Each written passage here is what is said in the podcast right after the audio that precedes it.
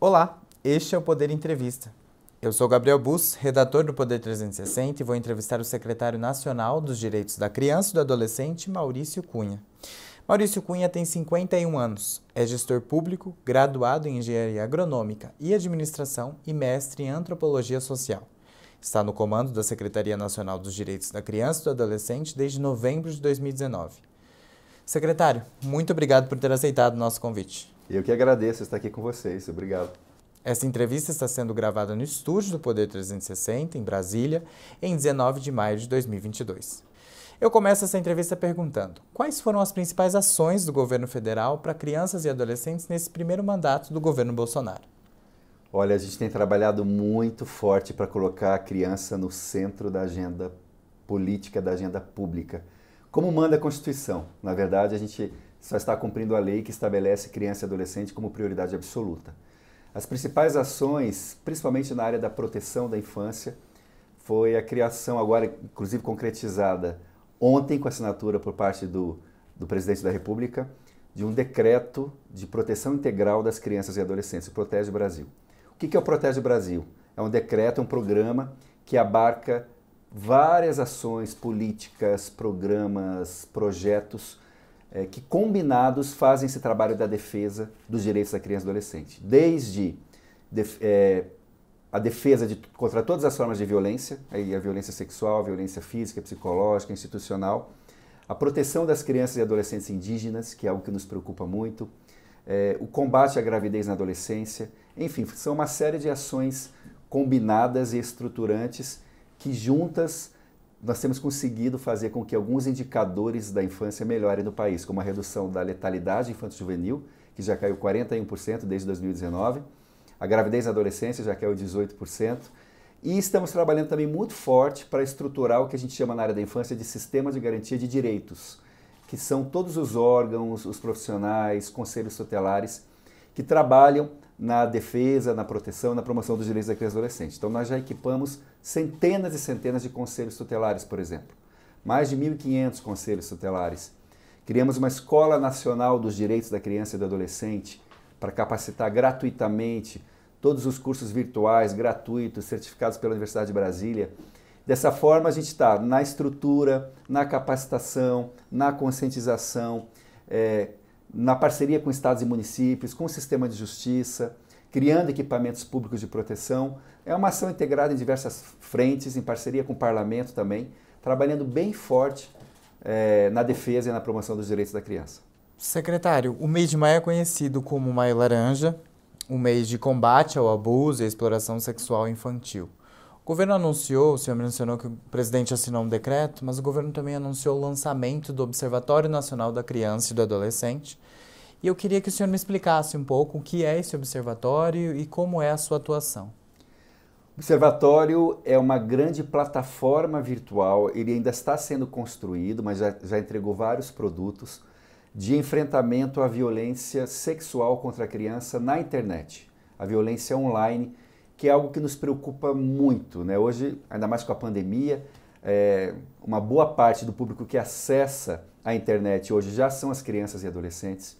E, infelizmente, a internet se tornou um ambiente de violência contra a criança, de várias formas, seja no bullying, por exemplo, é, o cyber, chamado cyberbullying, mas nos preocupa muito uh, o abuso e exploração sexual. Hoje, infelizmente, imagens de crianças é, são vendidas, isso se tornou um mercado isso alimenta redes de pedofilia, é, movimenta um mercado é, lucrativo. Existem, existem pessoas que é, gostam de documentar imagens de crianças sendo abusadas para vender essas imagens. Então, temos feito um trabalho bem duro de enfrentamento a isso. E o Observatório é essa, essa grande plataforma de estudos, melhores práticas, é, propostas de políticas públicas, orientações para as famílias também, de como é, cuidar das suas crianças no ambiente virtual. É uma parceria com a Universidade Federal do Paraná e estamos entregando aos poucos aí os produtos e anunciaremos também o observatório no encontro mundial de proteção da infância na internet que vai acontecer agora no final do mês no Parlamento Europeu. O Brasil vai ter um, um papel protagonista. O Brasil é um dos anfitriões do evento, embora sendo lá na, na Europa. Nós vamos anunciar todas as ações que nós temos feito desse enfrentamento. Como assegurar a proteção integral das crianças e dos adolescentes num país tão grande como o Brasil? É um país grande, mas nós temos é, um arcabouço normativo muito interessante. Nós temos um Estatuto da Criança e Adolescente, nós temos sistema de garantia de direitos, nós temos conselheiros tutelares em 99,7% dos municípios brasileiros, praticamente todos. É, nós temos rede de proteção, nós temos Ministério Público. Então, é possível sim é, engajar a sociedade num tema que é convergente que é o tema da proteção da infância. É desafiador, logicamente que nós temos preocupações com determinados públicos vulneráveis, a criança com deficiência sofre mais violências do que a criança que não tem deficiência. Crianças indígenas nos preocupam muito também. Nós estamos lutando contra a naturalização de determinadas formas de violência. A criança indígena ela tem os mesmos direitos e tem que ser protegida da mesma forma do que qualquer criança. É uma criança brasileira está debaixo da, das normativas, da legislação, do Estatuto da Criança e do Adolescente. E é um desafio grande, mas nós estamos aí é, contando com um engajamento muito forte de toda a sociedade. Todo mundo cuidando de todo mundo, esse é o nosso lema lá no Ministério, mas especialmente da criança e do adolescente que tem que estar em especial condição de desenvolvimento e por isso merece uma atenção especial das famílias, da sociedade, da comunidade e do poder público. Secretário, qual é o maior problema hoje que vocês observam nesse universo das crianças e dos adolescentes? Eu acho que é até oportuno falar disso, porque a gente está no Maio Laranja, que é o mês de enfrentamento à violência sexual contra crianças e adolescentes. Eu diria que é a violência como um todo, né? É, infelizmente, a criança e adolescente é, é o público que mais sofre violências e violações de direitos no Brasil. Posso afirmar isso sem medo de errar, porque o Disque 100, a Ouvidoria Nacional de Direitos Humanos, fica conosco lá no Ministério, nós temos os dados sempre muito atualizados. E só no ano passado foram mais de 100 mil denúncias de violência contra crianças e adolescentes. O público que deveria ser o público mais protegido, mais cuidado, é o que mais sofre violações de direitos e violências. Destas, 18 mil foram de violência sexual, mas a gente sabe que a notificação, a subnotificação é muito grande. Então, nós temos casos de violência psicológica, violência física, maus tratos. É, a violência sexual, ela, ela, ela se divide na, no abuso sexual e na exploração sexual comercial. São duas, são duas formas de violência muito diferentes. O abuso é intrafamiliar, geralmente, a violência, a, a exploração sexual é, é para fins comerciais, mas sempre a vítima é uma criança e um adolescente. Então nós, nós precisamos nos levantar. Chega de violência contra a criança no nosso país. Isso traz sequelas gravíssimas, não só para o indivíduo, mas para toda a sociedade, para toda a coletividade. E a violência letal também contra a criança, que é a pior forma, né? A violência que leva até a morte de uma criança ou de um adolescente. Infelizmente, se hoje foi um dia normal no Brasil, um dia mediano, estamos terminando o dia aqui no estúdio, morreram 18 crianças hoje no país vítimas de agressão é muita gente. Esse número já diminuiu desde 2019, eram 32 por dia, hoje são 18, 19, baixou 41%, mas ainda é um número que nós não podemos aceitar como sociedade. Chega de violência contra as nossas crianças. Secretário, a ex-ministra da Mulher, Família e Direitos Humanos, Damaris Alves, tinha uma posição contrária ao aborto, mesmo em casos onde a criança ou adolescente era vítima de abuso e eu queria saber do senhor, o senhor também tem essa mesma opinião da ex-ministra ou o senhor diverge nesse ponto? Olha, nós acreditamos é, no direito à vida é, e na sacralidade da vida humana desde a sua concepção. É, agora, nós trabalhamos uma perspectiva de acolhimento de valorização da vida da criança e da mulher. Então, é, é muito complicado você culpabilizar né, você criminalizar uma mulher que sofreu é, um, um, estupro e está optando pelo aborto. Então, é, eu tenho, a gente tem ficado com o marco normativo, que hoje está previsto na lei brasileira, que eu acredito que é o que a ministra também defende. Nós não podemos aceitar que novas formas de, desse crime contra a vida sejam institucionalizadas e legalizadas no nosso país mas é preciso uma abordagem ampla de, de abordagem, de cuidado com a mulher e com a criança. Um exemplo, Agora o CNJ, Conselho Nacional de Justiça, está regulamentando a entrega voluntária de bebês. Né? A mãe, eh, de uma maneira muito protegida, sigilosa, que não quiser criar aquele filho, mas quer dar para ele o direito a viver em outra família, pode entregar o seu filho no sistema de justiça. Ela vai ter a garantia do cuidado, da proteção, do atendimento médico, do sigilo na sua decisão para que ela não seja estigmatizada. Então, estamos encontrando formas de que a vida prevaleça no Brasil. E isso também se vale para criança e adolescente, porque a gente tem às vezes casos de crianças mesmo, de 10, 11 anos, que acabam sendo vítimas de abuso sexual e acabam é, tendo uma gestação em decorrência desse, desse... A gente tem que ver o quanto que aquela gestação eventualmente vai ser uma gestação de alto risco para essa, essa adolescente, para essa criança grávida. É uma decisão e aí ela vai ter, de acordo com a nossa legislação, o direito ou não ao aborto, dependendo se aquilo é, causa um, um, um, risco grave para a sua saúde. Né? É, mas é importante dizer que, inclusive no Maio Laranja esse é oportuno, que qualquer é, conjunção carnal ou ato libidinoso contra com pessoa menor de 14 anos é estupro no Brasil. Sim. Então a gente está falando aqui de um, de um crime. De um crime. Né? É, e não existe nesse caso nenhuma possibilidade de responsabilização desse adolescente, desse pré-adolescente ou dessa criança. Nunca a criança pode ser culpabilizada porque o abuso sexual é uma relação de poder, é uma relação desigual. A criança não tem o arcabouço psíquico para reagir diante daquilo. Muitas vezes ela não está nem entendendo o que está acontecendo com ela.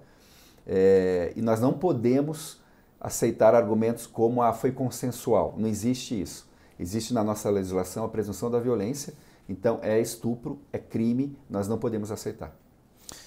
Certo. Secretário, agora sobre um tema que está em discussão no Congresso e era a pauta da campanha do presidente Jair Bolsonaro em 2018, o homeschooling, o ensino em casa. Grupos contrários a essa modalidade argumentam que um dos problemas do ensino domiciliar é a impossibilidade de crianças que sofrem abusos sexuais ou outros tipos de abuso no ambiente familiar fazerem essas denúncias. O governo estuda medidas para sanar esse tipo de problema caso o homeschooling avance e seja permitido? E quais seriam essas medidas? Sim.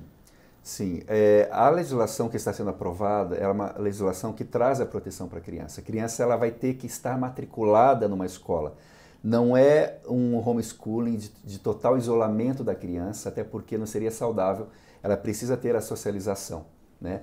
Então, ela vai, é, a legislação prevê a, a supervisão de uma escola, ela vai receber, ela vai se submeter a testes, ela vai participar de algumas atividades numa escola, ela vai ser observada por profissionais, o conselho tutelar vai atuar para que o direito à educação da criança seja garantido. É, alguns estudos mostram, a gente pesquisou bastante sobre esse tema antes de fazer a nossa defesa, de que as famílias que se dispõem a, a ter o homeschooling, né, a, a, a educar os seus filhos em casa, são famílias com um perfil muito diferenciado, muito acolhedor, né, para um país como o nosso, tão difícil, né, a luta pela sobrevivência. Para uma família dizer, eu quero criar meu filho, quero, eu quero que meu filho seja educado em casa, né? Eu quero é, optar pelo homeschooling, porque é uma opção. É, são famílias é, com um perfil que não violento, com raríssimas e raríssimas e raríssimas exceções, né? É, utilizamos de pesquisas acadêmicas nos Estados Unidos, por exemplo, os casos de violência que acontecem não são as famílias de homeschooling que cometem esses crimes. Né? A gente sabe que o abuso, a violência é um fenômeno, infelizmente, intrafamiliar, mas não é o perfil da família do homeschooling. E mesmo que aconteça um caso isolado, essa criança não vai estar totalmente isolada da sociedade.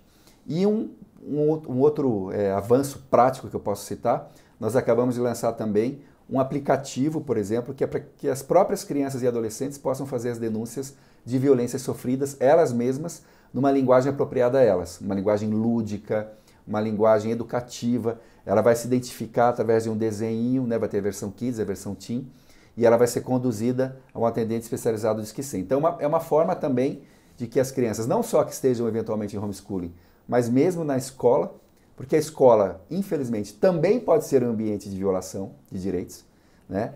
É, para que ela possa fazer as suas denúncias. Então, nós não acreditamos que esse seja um argumento forte o suficiente para derrubar a legalização do homeschooling no Brasil. Esse aplicativo que o senhor menciona, ele já está disponível? Ele está disponível tanto no Android como no iOS. É o aplicativo SABE, S-A-B-E, é uma parceria do nosso Ministério, Ministério de Direitos Humanos, com o Unicef. Qualquer pessoa pode baixar, qualquer criança pode baixar, inclusive educadores podem nos ajudar a divulgar essa ferramenta muito útil. É um serviço, como eu falei, novo no Brasil é, e a gente foi aprender como que outros países estavam fazendo isso. Hoje, de cada 100 denúncias de violência contra a criança, 94 é um adulto que faz, ou seja, o adulto observa a criança e adolescente vítima de uma violência e denuncia outro adulto. Com o aplicativo Sabe, a gente quer que mais crianças e adolescentes eles mesmos façam a denúncia. Eu não poderia deixar de abordar a questão das vacinas. O presidente deu declarações contra a vacinação infantil. O Brasil ele sempre foi um país que vacinou suas crianças e hoje ele registra queda de índice de vacinação até da poliomielite, por exemplo, e isso já vem há alguns anos. A secretaria encoraja os pais a vacinarem seus filhos por ser um direito da criança? nós entendemos, nós não somos contrários à vacina. Né? Toda e qualquer vacina que existe hoje no país, ela é financiada pelo governo federal. Nós, mas nós defendemos o direito das famílias de escolher se vá, vão ou não vacinar. E nós entendemos que o fato de uma criança não ser vacinada não pode privá-la de outro direito básico e fundamental, que é o acesso, o do acesso à educação. No caso da vacina contra a Covid-19, nós entendemos que o não vacinar por uma escolha dos pais, por ser uma vacina ainda experimental e pela criança e adolescente serem grupos de baixo risco à Covid, a gente entende que se uma família optar por não vacinar, isso não é a violação do direito à saúde, porque a vacina da Covid-19 não está no Programa Nacional de Imunização ainda. Pode ser que em breve chegue a ser. Aí, de fato, vai ter que se cumprir o preceito do direito à saúde, como está no ECA. Hoje ainda não é. Então nós, nós não fazemos campanhas para não vacinar, mas também nós não fazemos campanhas da obrigatoriedade da vacina. Nós defendemos que as famílias têm que ter a tranquilidade para decidir e que a criança continua tendo todo, todos os seus direitos fundamentais garantidos, inclusive o acesso a lugares públicos e o acesso à educação. Mas o senhor não acha que esse discurso pode atrapalhar a família de vacinar contra outras doenças? Não, eu acho que o povo brasileiro consegue discernir o que é uma vacina já consagrada historicamente, que faz parte do calendário de imunizações, e aí você falou que realmente é, é, nós estamos vivenciando uma queda né, dos registros. Essa é uma política do Ministério da Saúde, que realmente precisa acontecer, precisa melhorar, e das secretarias estaduais e municipais de saúde. Precisamos estar atentos a isso, sim. Mas é diferente de uma vacina que, que é controversa é, num público que é de é, baixo risco para essa doença. Então, eu acho que o, as famílias brasileiras sabem discernir e nós não somos contrários à vacina. Nós somos contrários à imposição de uma obrigatoriedade nesse momento. Certo, secretário. Chega ao final esta edição do Poder Entrevista. Em nome do Jornal Digital Poder 360, eu agradeço o secretário Maurício Cunha. Prazer. Agradeço também a todos os web espectadores que assistiram a este programa. Esta entrevista foi gravada no estúdio do Poder 360 em Brasília, em 19 de maio de 2022.